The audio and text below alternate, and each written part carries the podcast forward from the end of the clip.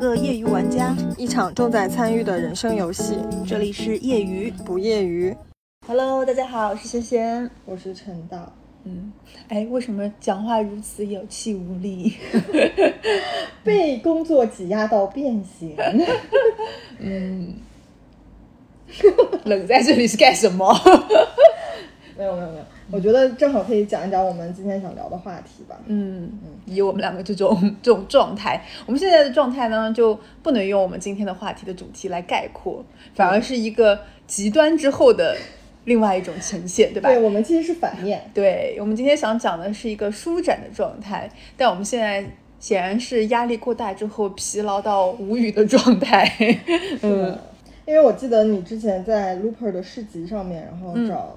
芸豆书坊的店长啊，对，写过四个字，说是今年自己的目标，也也不是目标吧，就不至于，就是给自己悬挂在家里一点小小的鼓励。对，因为其实我还有另外一个，就是有个扇，有个扇子。然后正反面也是写了这这四个字，哦，呃，就是放松和呼吸。就这句话，其实对于现代人来说很简单的两个词吧，或者一个动作吧，就是还挺难达到的。嗯，对，我觉得这个是人睡眠的一个状态吧，嗯、就是你刚生下来的时候，你的睡眠就是在处于一个非常放松，然后自然呼吸的一个状态。嗯，那个时候是你人生中最自由、最没有压力的时刻。嗯。为什么会讲到这个话题呢？这是因为啊、呃，我们其实可以主要是因为我们上一期的冬奥会录的有点早啊，对对、嗯，我们错过了很多就是可以被拿来就是讨论的部分，对吧？然后包括很多人的表现都其实很出乎我们的意料。嗯、对，然后后面因为有很多很多的故事又接连的发生，所以我们也想先从上一次我们没有聊完的冬奥会，嗯，再来聊聊。对，嗯。我无力雨生，我们雨生的表现实在是就是很好的演绎了奥运精神吧，就是运动员的精神无非就是这样了，嗯，输了又怎么样呢？就是没有做到又怎么样呢？至少去挑战了，去做了，然后你你能够在这个不管是哪个场合下吧，留下那么一个惊鸿一笔，我觉得可以让他的人生是是完整的。说到羽生结弦吧，我觉得。他真的是让我看到了全世界顶级的美强惨，嗯，但是但是真的十分十分的庆幸是他没有在表演的时候继续挑战他的死 A。对对，就是啊，我本来是想说可能他要再拼一拼，嗯，后来我觉得很好。完美就是要这样美美的把它给做完，对，真的不要再卷了。对，这不不是卷不卷的问题，是对这个人这个孩子 也是虚长人家几岁吧，就是你会觉得太太怜惜他了。他如果就一直代表那样不能松弛下来的状态，是让人觉得，唉，心疼心疼的一个的状态。然后如果他在表演滑中还要再去挑战那些。可能让他觉得有点难过的瞬间，何必呢？对吧？就好好的享受，其实也、嗯、也是一个非常完满的过程。嗯，对。然后说到享受呢，这次奥运会上，然后最自由的两个人吧，一个是谷爱凌，一个就是我的弟弟苏翊鸣。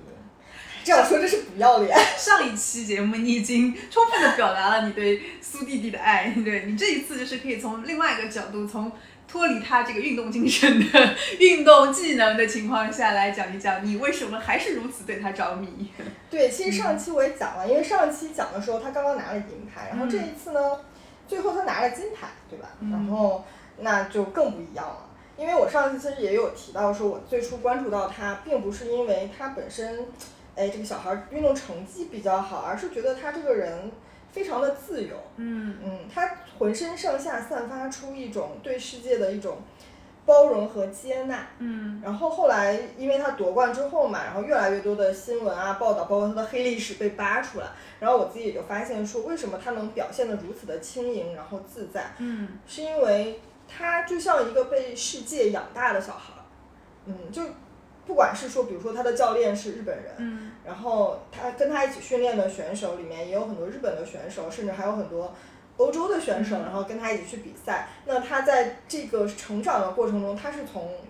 四面八方来接收这个能量的。然后整个人就看上去特别的舒展。即使你在那种很高压的状态下，然后去参加他们的世界比赛啊，然后去跟这些高手进行对决，他整个人看上去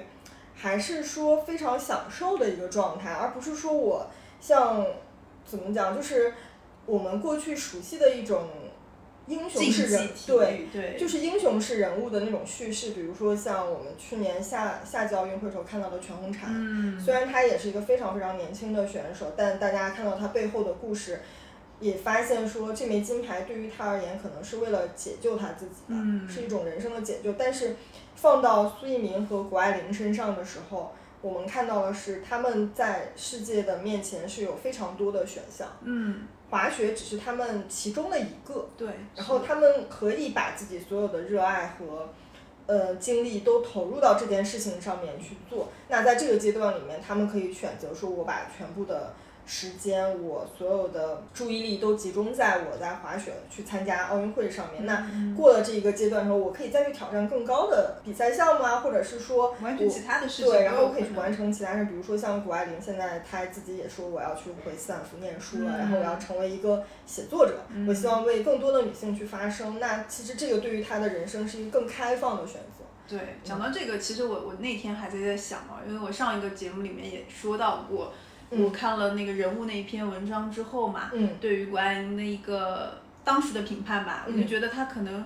呃当然无论做什么事情都会很成功，但可能她的这一生会有点活得很辛苦。嗯。后来我就想，不对，我为什么要这样子评价别人？就是我完全看到他，我对这个人当时的评价只基于了那一篇文章，嗯。而且那篇文章更多让大家记得的传递出来的是他妈妈虎妈这个形象。对，对，所以我觉得他的辛苦是是基于说，嗯，他有那样一个妈妈，他的嗯压力会很大，然后他才会活得很辛苦。然后辛苦这个点其实也是从，因为我没有，所以我会这样带入自己来臆想，嗯我就觉得，啊、那我可能会很苦吧。其实真正苦的也就是我自己，人家一点都不苦，好吗？就现在我就说要收回我的那个评论，因为我觉得可能他能够做到这一些，就是以他在一个非常舒展、舒展、非常松弛的状态下做到的。对，是的，嗯，就是他他做这些事情，并不是说真的背负了他那个虎妈给他的一些压力，可能也有啦。但这种对于他整个成长到十八岁，就是已经潜潜移默化的，然后再加上你也不知道他的性格或者这个。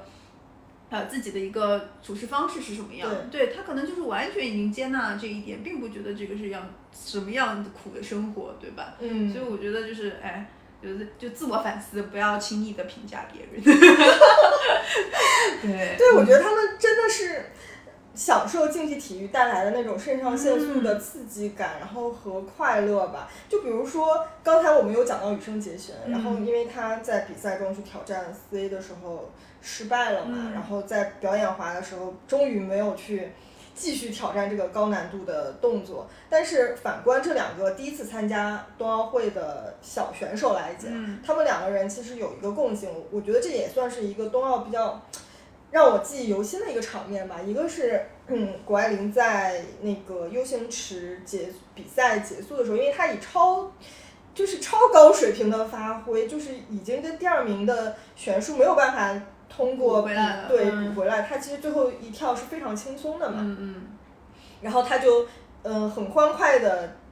用双腿岔开，然后比了一个就像胜利的那个 V 的那个动作，然后非常欢快的跳完了自己的最后一跳。然后后来有媒体说这个其实是他自己的一个非常经典的庆祝的动作，嗯然后以此来致敬跟他一起在场上比赛的选手。然后以及对自己的一个成绩的一个肯定，嗯在那个时候你就可以看到他一直在笑，就会很开心。然后包括像苏翊鸣的最后一跳，但当然我们也看到说，在他起跳之前，就是当他知道自己的成绩已经拿到第一的时候，瞬间爆发了一场大哭的那个状态。我觉得可能对于一个十七岁的嗯少年而言，这个压力肯定还是有的。而且来的太突然了，对对自己对。本来并没有抱着说我一定要读冲金的这个想法，对吧？他可能大家外界媒体对他有这样的期许，嗯，对，然后以及是说，可能因为毕竟还是身负了国家队的一个重任嘛，然后媒体包括可能有这么多的人在关注这场比赛的时候，加上他上一次的那个就是破面障碍的比赛里面又引发了一些争议，他自己内心可能还是会有一些波动的，所以在那个时候他又很崩溃的状态，然后在大哭，然后后来又跟自己的教练说我要最我要以我自己喜欢的方式去滑下去的时候，我就会觉得哇，他们两个人其实是真的在非常享受这个比赛，然后用一个非常风格化的形式去结束了自己的一个奥运之旅。那个时候我就会觉得，嗯，怎么讲，就也不能说也不能说是羡慕他们年少成名，就是已经达到这样的高度吧，而是更羡慕他们那种自由的心态。嗯，我真的觉得，而且包括后来我看他跟那个教练的那个 vlog 里面也特别好笑。然后就是他说他自己第一次见到教练的时候，说自己想要去参加奥运会，然后教练就说：“那你要把一八零零和一九零零练起来了，一九八零练起来了。”嗯然后他说我那个时候还在练一零八零，然后 我说一句话特别特别印象特别深，说 I wanna go but I don't wanna die。嗯那个时候我就会觉得说，哦，原来他得不得这个金牌，或者是说他跟谷爱凌两个人有没有拿到这个冠军，对于他们而言，好像本对于他们本身而言，意义可能没有那么重要吧。对，就就这个目标，并不是说短期内他们这一次参加就一定要达成的。对，嗯然后他可他们可能是说，如果假设我们可能倒回去讲说，如果他们失败了，没有站在领奖台上，我觉得可能会遭受一些舆论的批评，但是我觉得对于他们两个人的人生而言，可能不太会有一些方向上或者是嗯决决定性的改变吧。哎，你这样一说啊，嗯我反而有个想法，嗯就是包括像讲到谷爱凌其实要回斯坦福读书这件事情嘛，嗯，就你说下一届冬奥会的时候，他们还会出现吗？哎，谷爱凌这个事情，我其实上一期我已经讲过，就是嗯关于品牌的这件事情，就是。嗯嗯，我不知道这样批判他，也不能说批判吧，就是我我不知道这样的方式是不是对的。就是，嗯嗯，谷爱凌的母亲在公关这件事情上，其实做了一个非常好的决定，就是你，你把他这个角色放在美国社会里面，他并不是最突出的那一个，嗯虽然他也有话题性，他也可以成为一个报纸头条，但是远远没有把它放在中国的市场上的那个效应会那么大，而且。嗯他的母亲肯定是知道，包括他的整个公关团队肯定是知道他的实力能够至少，比如说按照现在的比赛来看，他至少在优生池的这个比赛里面，他是肯定能拿到一块金牌的。嗯那如果把它放到中国来，对于中国而言就是一个突破历史的一个成绩吧。然后那对于他本身的一个名声，包括他作为运动员的一个成就而言，都是更高的。我是这么认为的，所以他后来选择说。我要回斯坦福去念书，包括他对于大家，就像你刚才提问的那个会不会参加下一届冬奥会的这个问题，嗯，他的回答也非常的模糊。他说：“谁知道呢？”对，这就是我我觉得就是，如果他们俩这一次没有得到金牌，嗯反而可能下一次我因为有一个冲金的目标，嗯我就一定会参加下一次的运动会。但因为这一次拿到了，嗯而且他们这一次其实我我我我想啊，从某种角度上，他们还背负了一个任务是，其实是北京冬奥会的任务，嗯是让三亿人爱上冰雪运动。哦，对，就是也许他们做了这样大使对做了这样这样一次成功的表率之后，能够让新的小孩子加入到冰雪的学习之中，那可嗯能下个四年之后有新的谷爱凌出现，对，新的苏翊鸣出现，对这个对于他们来说可能。嗯，成绩已经达到了，我就可以去开展另外不同的人生。嗯，对哎，因为像苏翊鸣他自己也讲到说，嗯，现在很多人把他当做偶像嘛，他也知道偶像的力量是有多么强大，所以他自己可能对自己的本身要求也会比较高。嗯。嗯，但谷爱凌是真正作为一个非常非常自由的个体，嗯生活在这个地球上，是你我无法羡慕也无法企及的。是，那就。从这两个孩子让让大家就是如此羡慕，但又不能的状态，这种舒舒展松弛的状态，嗯，来开启今天的话题。我们讲了半天，居然没有到今天的话题，我的妈呀！对，就是如何能够过过上一个舒展的人生呢？嗯，哇，你这个问题好大。这好像是一个无解的问题，有点可以上升到玄学层面、心灵指导层面的问题啊。对，我觉得这个就可以想到说圆桌派邓亚萍的那一期，那期非常经典嘛。嗯然后邓亚萍当时一直在讲说，就是在比赛非常焦灼的时候，教练就会跟他们说一句话，嗯把球打到台子上。嗯我觉得这个事情，这个动作其实就跟平常我们放松呼吸，面对很多事情很焦灼的时候，一个一个状态是一样的。因为在那个时候，你其实是非常容易犯低级错误的。嗯然后，如果你紧盯着一个，或者是你被很多的噪音困扰的时候，你就很难去很自然的呼吸、放松。嗯，这就是我自己最近从工作中得到的体悟。对，说说起来有点悲苦。就是怎么讲，就是放松呼吸，其实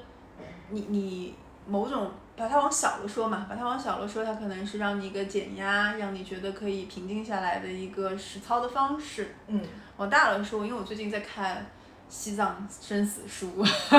然后其实里面就讲到为什么好像各个法门或者各个呃就提倡心灵禅修啊，嗯或者是宗教方面的，都会很强调呼吸这件事情，嗯。是因为呼吸状态就是这一个人生的状态。哦当你最后一口气呼掉，然后吸不进来的时候，你这个人也就嗝屁了。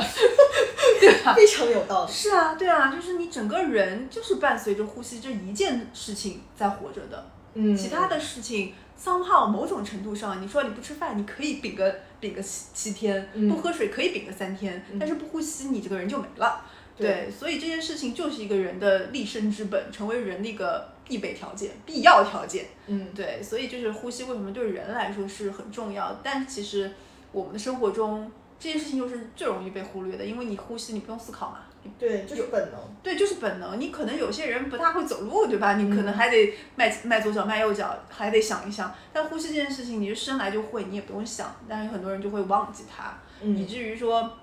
我们的心绪，或者是我们在做什么事情的时候，也很难想到说啊，原来呼吸对我们这么重重要。我们其实，在很焦躁的时候，是可以通过最简单的这个方式，三个深呼吸来完成自己一个情绪的转换的。嗯，对。我觉得回到刚才我们讲运动这件事情吧，我也想说，我们为什么要从运动来切这个话题？嗯嗯主要是我我自己的感受是，我在运动中是最能够感知自己呼吸的。嗯对，因为我滑雪是不行了，反正我是去东北滑了滑了一次雪，然后被教练说这辈子没有教过这么笨的人。嗯但是我自己非常喜欢水里面的运动，嗯就是游泳，因为我自己去学游泳的状态就是你你总要换气嘛，嗯就是你换气的过程就是一个你一次性呼吸的过程，然后你呼吸的时候，你的身体会自然而然的往前走，就是嗯推开那个水的阻力，然后往前走。我就想起我小时候学游泳的时候，嗯，其实我是自学成才，就没有人教。我我是怎么学？就是把自己的身体放松，然后刚开始可能还是会面临一个，比如说恐惧啊，然后你可能怕呛水那个状态，但只要你放松下来，然后你就会找到说，哎，我的呼吸跟我的身体的协调性是能够达到一个循环的。嗯那在这个过程中，我就可以慢慢慢慢游起来，然后包括我可能越游越远，然后能够来回，刚开始可能两三个来回，然后慢慢慢慢可能五个、十个来回这样的状态。那那个时候我就会觉得，嗯，很放松。就是人在专注做这件事情的时候，你的目标是非常单一的，所以你的呼吸你也是能够感受到的。嗯所以我觉得运动，就像你刚才讲说，人不呼吸就会死，就是我觉得运动也是一样的，就是你在运动中是最能够感知自己呼吸状态的那个、那个、那个瞬间。嗯所以我有时候在被很多压力，或者是说很多嗯身边的事情所困扰的时候，我就会回想起我小时候。自己去游泳的那个状态，在这个时候的话，我可能也会想说，哦，那我可能就只专注一个目标吧。嗯，但是好难哦，就是。现在的人实在是太容易被这些杂念给干扰到了，就你做一件事情能够沉下心来都很难，你何况说，嗯，你你还有那么多需要你必须完成的事情，对吧？就是你要知道，一个人能够放下一切去干一件事情，这个成本也是很大的，就不是一般人能够能够够得上的。嗯，嗯，是的。就就我觉得就是以比如说谷爱凌还是苏苏翊鸣的例子，就是他们能够嗯有这个条件去完成这样一个急需要天赋加上专注加上努力的事情，背后的支撑是我们这些普通人都够不上的，就是我嗯 背后的支撑是爱呀。啊，我 突然要要升华了吗？突然是教练的缘故。啊，也是也是，嗯我我非常推荐大家去看一下谷爱凌给《纽约时报》写的那一篇文章，叫做《我承认我爱上了恐惧》。嗯对她其实是把她自己在完成一个这种极限运动，看上去非常挑战的一个运动的过程中面临的危险，然后以及受伤，以及说自己心理的挑战，包括自信心的重建。和让自己更强大的一个意念吧，然后有点身心灵合一的感觉。嗯嗯，，就是然后他描述的非常非常的细致，真的哦，对你一定要去看那可以篇文章。看一下。对。其实就是当你专注到一个极致的时候，那就是一个心流嘛，就是你忘我了，你在那个处境下你是看不见旁边任何周遭的人事物的，你只有你就是在那个空境之下的自己，对，这个这个状态真的很难达到。是的，因为嗯他当时讲到一个，就是说他和苏翊鸣都会聊到一件事情，说这件事情一旦你不专注的话，就滑雪这件事情一旦你不专注的话，就是致命伤。嗯，因为你那么高的台子，然后包括你的每次翻转，你站不好，你就是致命伤。对，所以他在翻转的可能空中的那么两三秒钟，他是没有办法去想任何事情的，所以他们要非常非常的专注和安静，看上去很燃的运动，但实际上是一个非常非常需要静的运动。嗯，所以我就会觉得，嗯，这是个求生欲。对就这是个很本能、很本能的求生欲。就这个词儿，我最近也是反复听到。为什么？就是因为就学表演，就是在舞台上你能够活下去，这是一个好重要的事情。就是我反复，就是为什么哎，舞台上有什么活不下去的？这个时间两个小时半、两个半小时以后过了不就过了嘛，对吧？你作为一个人，你的机器还在那儿，怎么会活不下去？但对于演员表演这件事情来说，就是你你唯一的那个求生欲，让你怎么在舞台上可以度得过那个时间。嗯，这个跟好像你把词儿背得滚瓜烂熟，你跟对手戏、对着演员已经磨了多少遍没有用，当下就是当下。你在那个台上灯一打，你该怎么把你的这个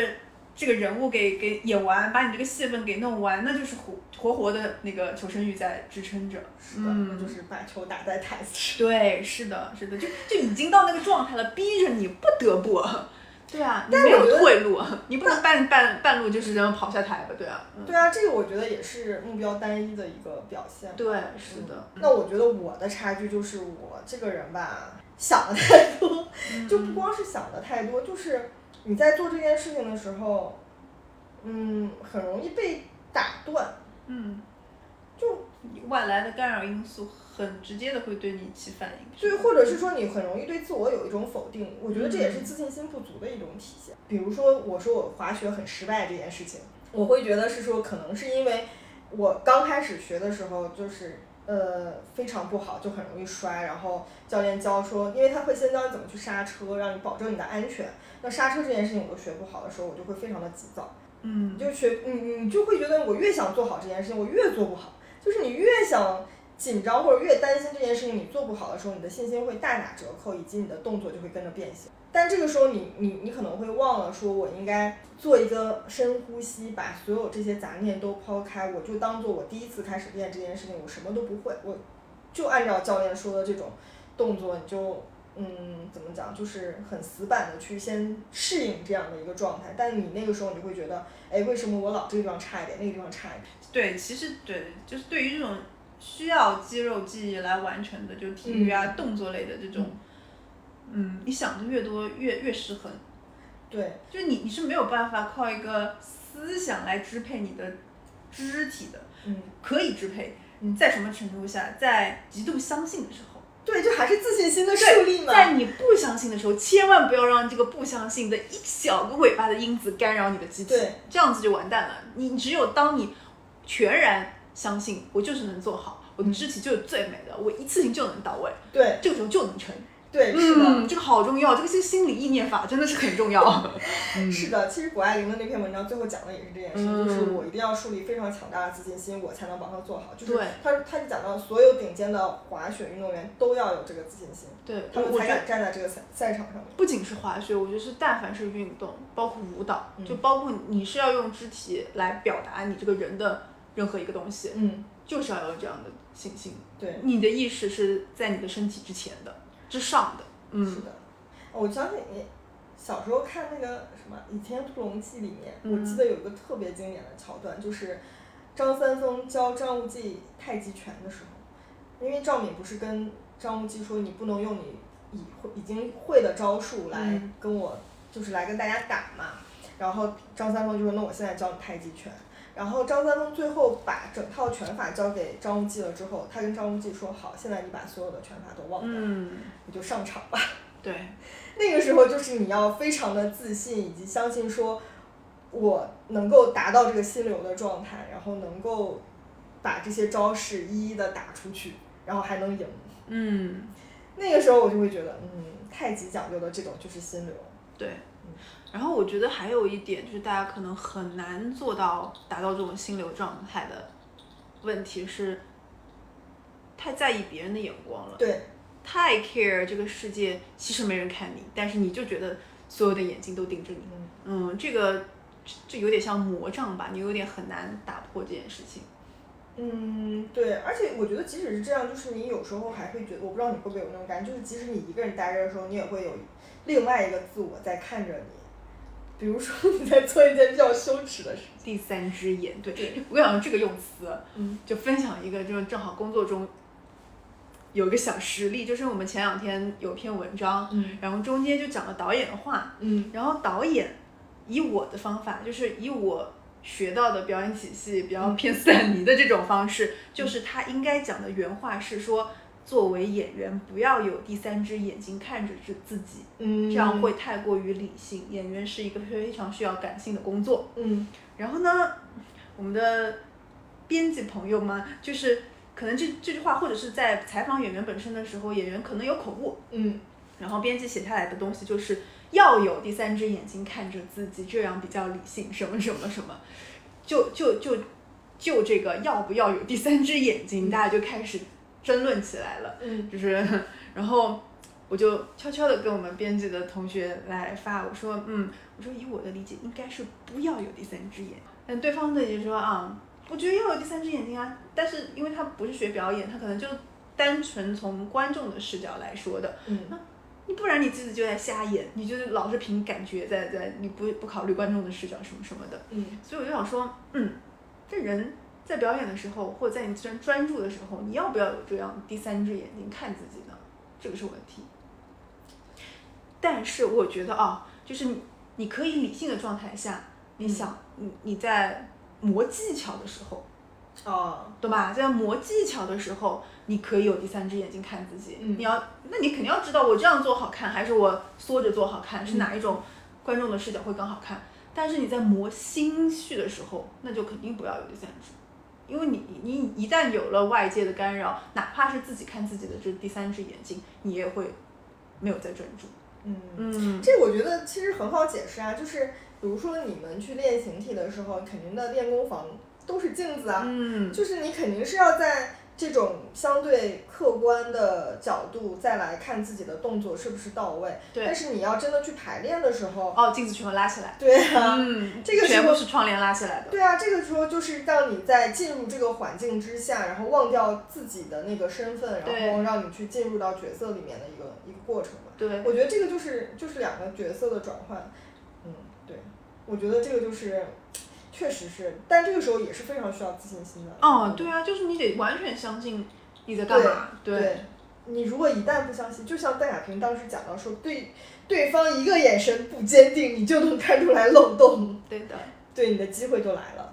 虽然不好吧，就是虽然说不要有第三只眼睛，但是你一旦有观众的情况下，嗯观众的眼睛好毒的，就是你哪怕一个晃神，一个注意力没集中，但虽然你的表演、你的台词照常在走，可能节奏上观众也不懂，也没听出来什么问题，就是能看得出来。嗯嗯，就是那一个晃神，观众就能捕捉的明明白白。对，是这还挺重要的。好，那我们讲了那么多专注，其实我们这期不是讲专注啊，只是说专注可能是一个很好的路径去达到一个舒展的状态，对吧？嗯那你觉得还有什么其他方向是可以来呈现舒展？我觉得刚才其实我们已经聊到了一个点，就是嗯自信心的这个状态。我觉得舒展对于我而言，就是能够接纳生活中所有的变量。就是你你面对一个新鲜的东西，你可能第一反应不是退缩或者是恐惧，而是说我要先去跟它建立一个联系。嗯，我觉得这个就是舒展。对，哎，真的耶，嗯，因为一般一一般人很难跳出自己的这个舒适圈，就一旦有新鲜的对因素或者新鲜的东西出现的话，就是抗拒是第一个当下的反应。对，我们嗯肯定还是说不可能啊，这个怎么可能呢？嗯，或者这什么东西啊，要不对喜欢，或怎么怎么样，嗯对，我觉得这个就是舒展吧。嗯我觉得像，我觉得李安其实是一个非常好的例子。嗯他其实一直在接收电影的一个新的技术，在挑战这些东西。他没有在排斥说，我把电影做到这种极致，靠技术来呈现视觉的时候，嗯，就会丧失它的艺术性。嗯所以我觉得他应该在我看来是一个相对比较舒展的一个能够接纳世界的一个人。嗯，那如果这样的话，我就不得不提来生川了，就是对，就跟赖老师打过交道的人就都知道，他是一个极其舒展的人，嗯。就是没有什么事情能够给他动怒的，嗯。就是他是教演员表演的时候是不会骂演员一句的人，嗯。就演员你演成什么样你就演，没关系，好，我们再来，是不是累了？放松一下，就是这种。然后当然一部分我觉得他跟他的信仰宗教有关系，嗯。二个也是，这看了那么多东西了，对到这把年纪了，他有什么东西能能让他不舒展吗？我觉得也、嗯也很难。对，对，就是这个心态已经不是说，呃，你你单看短时间的你的修炼啊，你要我要极致的体验舒展那个感觉能够达到的，它嗯一定是有岁月的沉淀的。二加上他的知识，他看到的东西，然后他了解到的东西，就已经凑成了他这样一个人很完整的状态。嗯我觉得可能我我们平时选择抗拒的方式，就像你刚才讲说，嗯，舒适区的这个问题。但其实这样的话，你反而很难达到一个舒适的状态，就是世界在你面前是一个单一的选项。嗯就像我们刚才讲说，看到为什么觉得苏爱呃苏一鸣和谷爱凌是两个非常自由的个体，是世界在他们面前是一个多选项。对，就是他们通过不管是滑雪，不管是写作，不管是影视啊什么之类的形式，他们都可以跟这个世界建立一些联系。嗯，然后他们的选择就会多。那我们平常可能面临的选择是说，我们已经习惯了我们现在的方式，突然出现了一个新的，我们说不，我觉得这件事情不可行，不可能发生，那我们就会拒绝去做这件事情。那你自然而然的选项就变得很单一。嗯，我觉得是这样啊，就是大家老是在说我要走出舒适圈，对吧？或是舒适圈？或者说我要去追求一个舒展的状态。嗯但凡能讲出这两句话的人，都是很难踏出舒适圈以及能够达到舒展状态的人。对，就是你你没有的，你没有的选。对，就是你还在纠结这个情绪，真正的能够。他他就不知道舒适圈是个什么东西。我每天的事情都很新鲜，嗯我每天在做的事情都让我觉得，哎，好好玩儿。但可能他已经玩了，就尝试了一百八十样东西了。对对对。但他对他来说，没有想说，我一百二十样的时候是个舒适圈，嗯我拖到一百三十样的时候，我就踏出了舒适圈，没有圈这个概念。同样的，就是真正舒展的人，他也没有说我要追求一个舒展的概念。嗯哦，什么是舒展？可 能大家他他的问题这样的，对吧？对，嗯而且我我刚才想说，就是比如说你已经去尝试建立了多种联系了之后，你才能在一些事情上专注，就是你才知道什么是你真正想要花精力去做的，什么是你觉得我不重要，我体验一下就可对以了。对对对对，就其实世间这个叫什么？体验有千万种，对。然后你肯定是找到那个你觉得能最快进入状态，且跟你的价值观、跟你想要做的东西很符合的一个目标，嗯你才能对他来说最接纳嘛。嗯，这个时候你可能对他建立了一个舒适圈，但这个嗯舒适圈就是一个良性的舒适圈，并不是说你框在那个你也没有条件选择的时候被迫成为的某种舒适圈。嗯，对，我想起之前前两天我在看汪曾祺嗯四方时事，嗯然后特别逗。我觉得我一直都特别喜欢看汪曾祺的东西，因为我觉得他是一个，就是一个老顽童吧，嗯算是那种嗯就是生活中什么事情都想尝试的人。然后他四方食事其实就讲他自己吃遍八方美食。嗯他说，他说人生就要像吃东西一样，什么东西你都要尝一点。他嗯说他尝了这么多，唯一不能接受的，你知道是什么吗？嗯，鱼腥草。哦，我也不行哎，哎，真的耶。嗯，对，他说除了鱼腥草以外，他都可以吃什么都可以。嗯比如说，嗯，我们现在说可能说广州人什么都吃，他那时候也是，就是真的广去广州的时候就是什么都吃，嗯他不抗拒别人递给他一个什么东西，让他觉得，比如说这个东西可能看上去有点不太好下咽，然后他就会拒绝，他都会去尝。嗯，好，就好不好吃是另外一回事，喜不喜欢吃却是另外一种选择嘛。嗯，对，而且你得你得尝试过以后，某一下你可能选择不要这个东西的时候更干脆，对对对对对，就是你更就嗯，这个东西对我来说没有一个额外的吸引力了呀，嗯我已经知道它是什么样了，所以我才下定决心不想再再体验它了。对，这反过来又是一个自信心的重建。嗯，哎，我觉得这个都是一个循环，好吗？哎，我天天看我的狗，我也觉得很舒展。你的狗现在就在旁边打着呼噜，它脏脏的肉垫。嗯，就是狗真的只能做一件事情，你知道吗？就是嗯我后来听我一个朋友讲说，其实哄小孩儿也是用这种方法，就比如说小孩儿很容易哭嘛，嗯，那你怎么让他不哭呢？就是你同时拿两件玩具逗他，哎，然后呢？就是因为他只能专注于一样，但是你给他两个选择的时候，他就不知道该看哪儿了，所以你让他哭，又让他。又要又要让他他做选择对，让他做选择，肯定会、啊就会选择说，哎，我要想玩哪一个，嗯，他可能会在那个瞬间就可能就不哭了。嗯，就如果你只用一样玩具哄他的话，他如果一旦不喜欢这个，他就会继续哭。嗯，所以你要多给他一些选择。嗯，嗯，你看这也是人的本能啊。是啊是啊，嗯，但是讲到人面对多种选择的时候，就很容易又陷入一个非常两难的抉择的这种状态，嗯就好像，哎呀，那我会干嘛呢？这个就是会平衡自己的机会成本，嗯，对不对？就是成年人都是这样。啊、很纠结，就是我要如果接纳了这个选择，我是不是又放弃了那个选择的优点呢？嗯优势呢？能给我带来的益处呢？就一直在这种博弈期，然后导致你最后其实哪个选择都没做好。或者是可能会想到代价吧，嗯就会就就会成本嘛对对对啊对对，就是你会觉得说我可能浪费了时间，投入了精力，最后没有达到我想要的，是然后再又错过了旁边的那一个。嗯，活在当下真的非常重要。这个就是鸡生蛋，蛋生鸡的问题了，就是到底是多选择在前，让你都体验完以后有一个专注，还是说选择不要这么多，先有一个专注？我觉得好难，就是我我自己也在想，就是因为我们今天要录这个选题嘛，嗯然后我自己也在想说我们该怎么去讲这个问题。嗯，我有时候会想说，如果我现在对当下特别焦虑的时候，我就会把眼光放远一点，就想说我现在短期目标我可能觉得非常的难，嗯那我看一下我长远的目标，我为什么要做这件事情，再反思我当下要要做什么样的选择。嗯那还有一种情况就是说，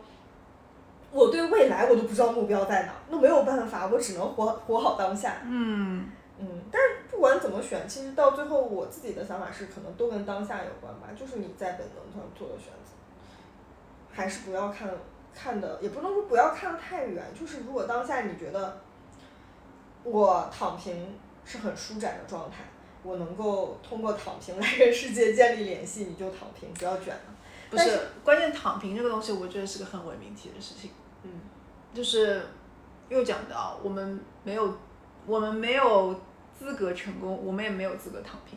哦，对，大部分人都是在一个中间态，非常艰难的挣挣扎，对吧？对就是能够真正做到像是横店那个躺平大师一样的躺平心态的人，我没没什么，没几个人。嗯大家能够选择躺平，一定是你有了很很殷实的背后条件的支持，对吧？人成功的人还是需要一定运气的。当然，嗯，虽然国家营说我是百分之九十九点九的努力来的，但少了那百分之零点零一也不成。对，真的很靠。而且滑雪这件事，我自己在看比赛的时候，我自己其实看着那个场地，我觉得有点靠天吃饭。嗯，是的，对啊，就是你当天，比如说，比如说他们预赛的时候，你看苏翊鸣摔很惨啊，嗯，对吧？就是因为当天预赛的选手人数很多，他的比赛时间拉得很长，场地的状况越来越不好。嗯，他最后落的那个点就是不好，就是很容易摔，但是他第二天就成功了，嗯同样的动作就成功了，就是靠运气啊，这个东西是有运气的，就是偶然性实在是太大。对，非常嗯大。然后你说真的是技术条件的话，或者技术水平的话，他跟那些嗯都都已经是世界顶级的了，差悬对悬殊不大的，嗯就是就是靠那个时间点的一个响指的一个对吧机遇的问题，真的。对，然后就看嗯，就是我们之前也有讲那个，就是看张艺谋的那个张艺谋的二零零八的那个纪录片嘛，然后特别好笑，就是最后的时候，就到最后一幕的时候，他说他们几个人说的最多的一句话就是“老天保佑啊，真的，这哎真的是这样”。。对，然后就 LED 灯一直在彩排的时候一直坏，一直坏，只有当天没有坏，嗯就是嗯，老天保佑。是嗯讲到这个，就就就是这种现场性的东西，嗯，一定是有某种指引的。对你嗯肯定是上帝握了你的手。对对，就是所以为什么不管是剧场的从业者还是干嘛的，嗯电视电影电视剧人家还有个拜祭仪式呢，对吧？对就是你在后台最后的那件事情，不是在练词，也不是在想自己的肢体能不能打得开，不是在活动你的牙关，嗯，就是妈聚气，就是在那儿几个人在一起发出一些嗯莫名的声音，然后把这个气场给震下来。对，其实你看那种嗯什么篮球、排球的比赛，大家开始前大家还是要站在一起去打气，对对是这样的一对对个状态。这对个，场太奇怪了。嗯，嗯，对，而且我觉得其实这个就是我们刚才讲说放松呼吸，其实也是给你营造了这样一个场吧。是的，哎，所以我就真的觉得，就是比如说你看练瑜伽或者练禅修的那些空间里面，那个场域是不太一样，你走进去，对，当下就能感觉得到。嗯嗯，那好像是一种大家集体有这样有意识的放松，或者有意识的做一些极注呃极度专注的事情之后留下来的一个空间的一个形态。嗯，这个时候我觉得有点赌徒心理吧。嗯嗯，有一段时间就是有点靠运气嘛，就是可能某一段时间就是手气很旺，嗯，你怎么怎么打怎么赢，怎么怎么让都能赢。但是人总有走背字的时候嘛。但你在逆境中怎么样去平衡自己这个心态，我觉得反而是更哎重要。也很重要，对这非常这种所谓的逆商嘛，对吧？对我、嗯我我其实特别喜欢看滑雪运动员，就看了弟弟之后，我就特别喜欢去看滑雪运动员摔跤的场景。嗯，就我觉得比起他们成功的站住和翻了一个特别精彩的跟头，我我我更喜欢去看他们在训练中不断的摔跤，不断的从那个坡上冲下来的那个那个那个镜头啊。嗯，这也是为什么这次冬奥会我们上次讲到的，嗯能把摔倒的这些镜头剪到宣传片里面，其实这个意义还蛮大的。因为我觉得这个东西真的是更接近普通人的状态。是的，嗯是的，就你看上去哇，为什么我滑雪第一次就要被教练骂成那样？他为什么能做这么高难度的动作？但你看到他摔跤，你说哦，原来他也是这样，嗯，嗯，摸爬滚打走过来的。嗯，怎么又聊回去了呢？对，我们讲说想要放松，怎么回事？还是讲讲气场吧。你觉得舒展之后能够带来什么样的气场？我刚刚想到，我可能并不是说我舒展完了以后就啥就通了的那种感觉，嗯我反而想到，嗯，如果我自己舒展完了之后，留下来的最明显的一个状态是包容性。嗯就是这个包容感是，不管当下，哪怕当下有一个再可怕的事情发生，我都可以接受的一个状态。哦，嗯，就这个包容感，你是很难在具体生活中，特别是比如说一点就燃的工作状态，或者是怎么对这种跟人家打交道，你觉得很不爽，看谁都妈的是神经病的这种状态里面达到的。但你如果在那个极度舒展的状态下，就是哦好没关系，这个也好，那个也好，都好。我后来想到了一个方法是，就比较极端吧，我不嗯建议大家去尝试。就是我会想说这件事情，如果我这样做会不会死？不会死的话，那我去做吧。这样子啊，对，就是有点破罐子破摔吧。嗯，anyway，就这也是一个心理建设的过程嘛，对对对对对就是也是一个心理建设的对，方其实式。你需要踏出舒适圈，或者是去接纳这些不完，嗯，这些各种各样的状态嘛。那我我觉得可能是说，嗯，如果我舒展下来，我会不在意自己的动作是不是够难看，就是即使我跌跌撞撞的往前走，但我觉得，嗯，我也是在前进的过程吧。我觉得一个极度舒展的状态是想不到这些的。嗯，就是你，哦哦，我我我我突然想到了，前两天看苏翊鸣的一个采访里面，嗯我我其实对他一个印象特别深的一句话是，记者问他说你就是备战奥运会有没有什么特别的一些方式嘛？然后他说没有啊，他说我就是很正常的，嗯，吃饭、睡觉、训练。嗯然后他说，然后他就讲了他自己的心理过程，他就说，嗯，当就是比如说这个倒计时来的时候，我会非常紧张，我会说，嗯，哦，我一直期盼的、一直在等待的奥运会终于要来了，马上就要来了，就要开始了，然后我要把自己当一个很紧张的状态。但后来他发现说我不能这样想，越是这样想我越紧张，嗯所以他就把这件事情，他没有说忘掉这件事情，他只是说我就是按部就班的，我每天该干嘛就干嘛。我就觉得，嗯，他能达到这个状态也是挺挺难得的。哎，这个人如果一直在你面前呈现的是一个极其舒展的状态，你会觉得他有点无聊啊，我会啊，是不是？对啊，就是肯定是多面的嘛。就是比如说一个人可能常态在你面前都是非常舒展的，哎，但有一天你突然发现他他焦虑了，他刚刚有一下恍神了，这个也是一就蛮蛮有意思的事情。就我不太喜欢说一个人他是一个特别扁平状态的人。嗯，他只有一个情绪、一种状态、一个性格，我觉得是无聊的人。就是嗯一个人，他一定是要有复杂性，我觉得才才好玩儿。嗯，嗯，是的，我还是喜欢看摔跤和胜利两个面的过程吧。嗯就虽然我们今天在讨论舒展，确实这件事情对于我们这些不舒展的人是一件，呃，理想状态。理想状态，就挺羡慕的状态。但是如果是一直舒展的话，就就缺少了一个平衡，就缺少了一个能够对比出对就 对比的样本，对吧？我觉得有可能是我们看到的他们那些状态，也只是他们的一面。对我就是想这样说，就是你你能被镜头捕捉的，你能被这些语言给记录的东西，就是很侧面的东西，嗯你嗯，不是一个立体的东西。所以我很喜欢他在出发台上爆哭的那一幕，嗯就跟他后面面对采那个记者就很程序化的那种 采访回答而言，我我更喜欢那个就是他真的把自己内心的压力释放出来的那一瞬间。就是人还是要有出口的吧，嗯嗯，你不可能一个把所有的东西都内化，情绪内化，压力也内化，嗯。嗯，而且也也不要就是作为普通人来说啊，我们这些人就也不要轻易的去羡慕别人，即便是比如说周围有很舒展的人，但你和他的成长路径，你和他看到的东西，你和他，即便你们现在同处一个空间，但是所有的东西都是不一样的。你怎么能说他就是舒展，你就是焦虑，然后他就是更好的那个呢？并不是的，所以我觉得没什么必要去去 care 别人的别人的生活，你把你自己过好就已经很不错了，真的是。是个人有个人的修行。对，真的，嗯，嗯不错，这一期录到现在，我们已经找到了一些舒展的方式。终于说得通自己了。啊，真的，说服自己很重要。对我只是觉得在他们两个人身上，我看到的是世界上无限的可能性，所以我就是觉得我羡慕他们的状态，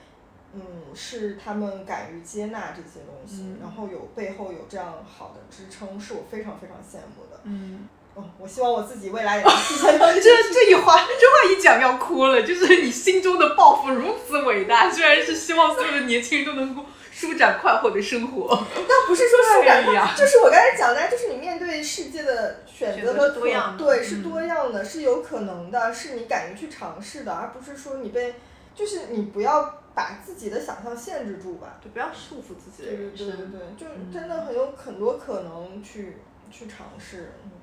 对于我自己而言，我自己可能在他们身上学到最重要的一点也是这样。嗯嗯，所以我现在可能要，嗯，试图让自己打破一些惯性思维吧。嗯，我觉得这个就是就就这对已经算是舒展。对对，就是去掉自己这个惯性思维，不要用自己老的思维方式去轻易的判断世界，是很重要的一件事情。嗯，嗯要接受接受你说的都对，这是对对，什么都对，包容包容，一切都好。嗯哎，好啦，祝世界和平，祝你我个人的修行之路完满包容，就这样。love and peace，对朋克都是这样的。love and peace，就这样，拜拜。拜拜。